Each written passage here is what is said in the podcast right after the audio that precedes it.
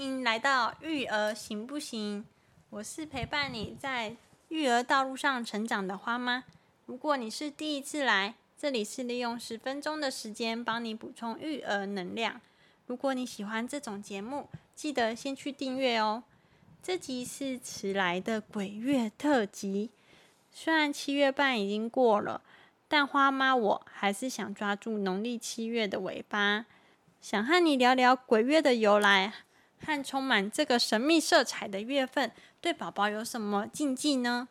节目一开始一样会来测验花爸对于鬼月的认识程度，你也拿起纸笔来玩玩看吧。话不多说，Let's go！问答题第一题，在农历七月十五这一天。道教、佛教都有普度众生的活动，对还是错？嗯，道教而已，错。第二题，佛教在七月十五这一天的普渡活动叫做盂兰盆节，又称佛欢喜日，对还是错？对。第三题，佛教盂兰盆节的背后故事由来是一位僧侣取经的故事，对还是错？对。第四题。俗称的僧道俗三流合一，指的是儒家的敬祖、道家的中元节、佛教的盂兰盆节，对还是错？对。这太深了吧！天哪！农历七月三十是鬼门关的日子，是今年国历的几月几号呢？A. 九月十五，B. 九月十六，C 九月十七，猪以上皆非。九月十七，所以你的答案是 C 嘛？对不对？可以看一下农民历吗？我只要差不多这个礼拜六日吧。好，以上总共五题，答案分别是圈圈叉叉 B。花爸答对。几题啦？花爸 答对一题。谁知道那么多奇奇怪怪的啊？你答对几题呢？我们先来说说三四题为什么是错的。第三题，佛教盂兰盆节的背后故事由来是木莲救母的故事。哦，是啊。你知道木莲救母的故事是什么吗？下地狱的啊。我知道，他为不要让他妈妈那么痛苦，还是怎样，然后就跟阎王还是谁讲说，他去下去地狱救他妈妈，不要让他脱离苦海这样子。不要让他脱离苦海，要让他脱离了，那不要脱离我，我我就不知道他们到底深仇大恨还是什么之类的。好，第四题，俗称生道俗三流合一。我看花妈自己也不知道。它指的是民间的鬼节、道家的中元节和佛教的盂兰盆节。嗯，所以不是儒家的禁足。你要看嘛，你答题的技巧也是，你看后面是道家的中元节、佛教的盂兰盆节，你要看那是不是也是。每个都是节节节，你要想到应该是节节节啊，都不是节节节吗？那是儒家的禁祖，道家的中元节，佛教盂兰盆节。哦，儒家的禁祖哦，禁祖不是我们的拜祖先吗？所以应该是民间的鬼节。嗯嗯。好，接下来就是大家都快睡着了。接下来就是我们的重头戏啦，七月半的由来。拜拜，对。爸爸的。可以吃糖果。吃糖果。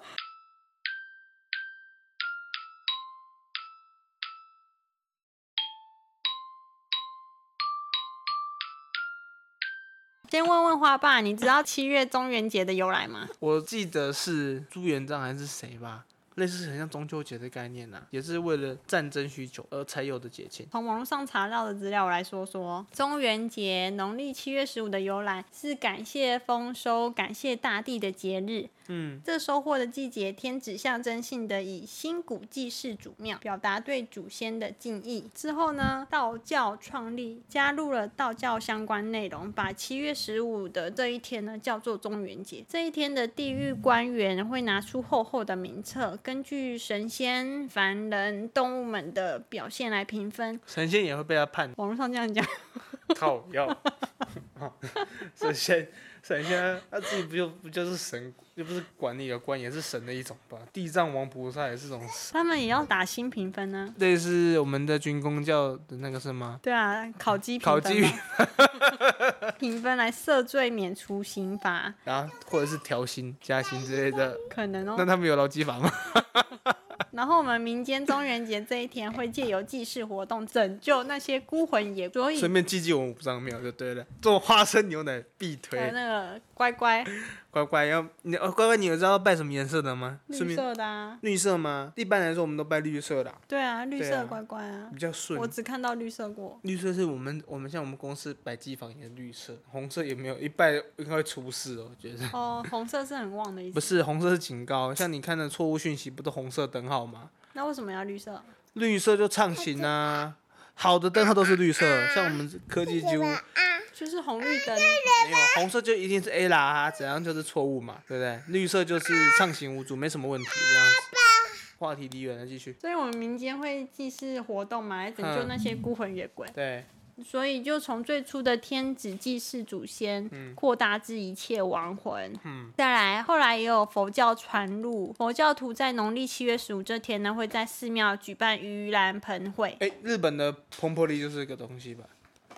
日本很多僧侣啊，对啊，他们有个叫也也是就是我们他们是讲日本讲蓬珀利，应该就是盂兰盆节。风波利是日文。日文对，也不知道是不是一样的概念呢、啊，我有没有深套，只是想说听起来音蛮像的。所以盂兰盆会是用来供养众生，借由众生的力量，让父母脱离苦难，获得安乐，把功德回向父母，称为盂兰盆法会。那我想要跟你说说我在网络上查到木莲救母的故事。嗯，网络上有很多故事的版本，然后有很短的，有无言文的，也有长篇大论的，所以我就统整了一下。好，我开始喽。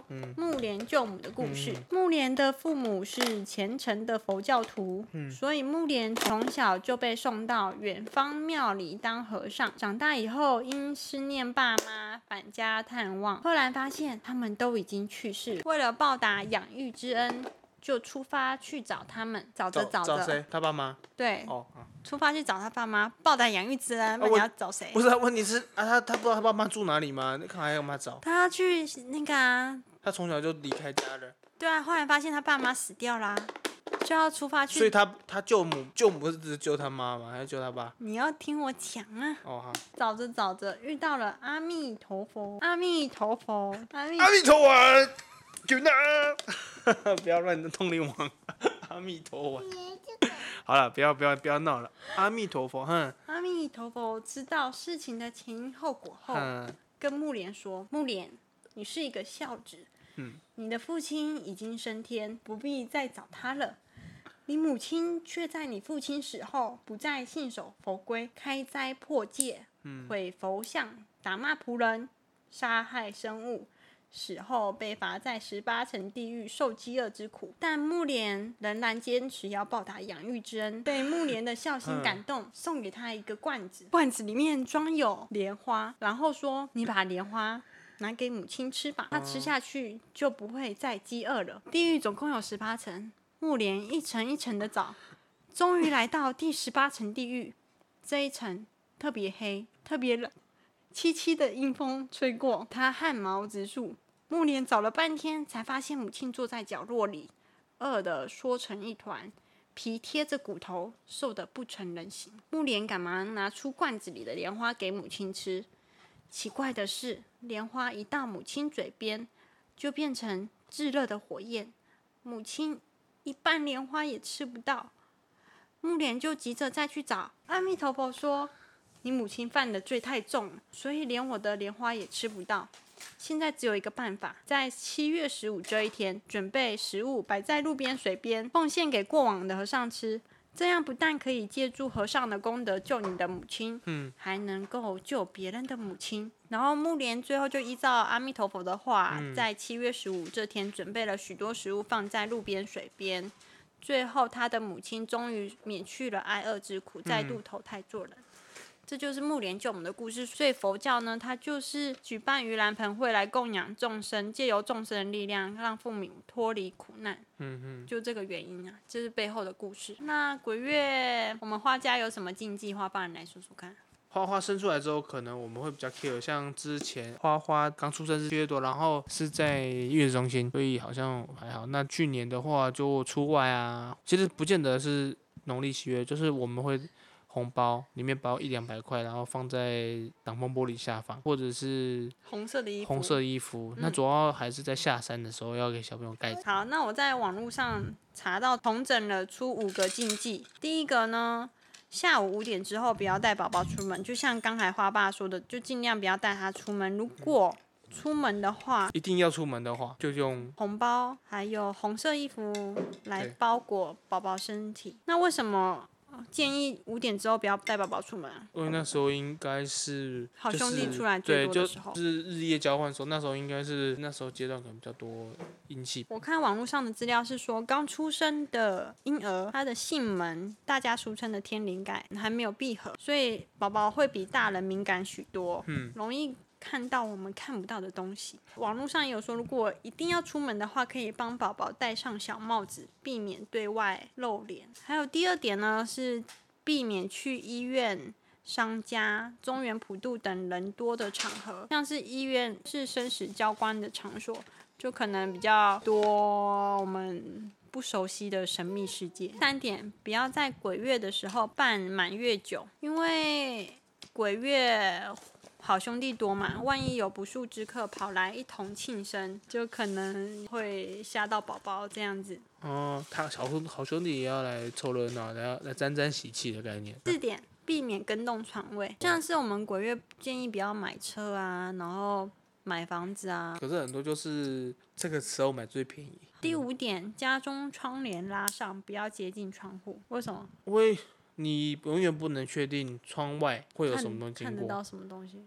诶、我们看不到它，但他们看得到我。好，有点可怕了。我们接下去下一点，晚上不要照相，就是很多电影频道会播出的那种，可能电影梗就对了啦。对啊。嗯嗯嗯，第七点，不要让镜子对着宝宝，这就可能就像窗户那个道理一样。其实主要原因是因为一起来的时候，像你半夜起来尿急，一起一起来被吓到，被自己吓到。哎呦，你说被你自己的脸吓到？哎民间的传说是镜子是另一个次元的通道出入口。这也是电影梗啊。第八点，不挂风铃，不摇铃铛，不吹口哨。它民间的习俗是说容易引来好兄弟，所以鬼月最好不要做这些事情。以上呢，就是我们整理出来的鬼月由来和八个。对于宝宝的禁忌，农历七月的习俗和演变，从以前这样流传下来，已经有一段时间了。关于各种禁忌，花妈我保持不铁齿的态度，如果能避免的事就尽量避免。那花爸呢？我也是像花妈一样，但我觉得中元节对小朋友最大的意义还是每次拜拜完桌上那些零食啊、点心啊、花生牛奶。跟我讲有三次花生牛奶，像我公司普渡，花生牛奶摆在那边，但只有一些而已，看得到吃不到，真的蛮毒烂。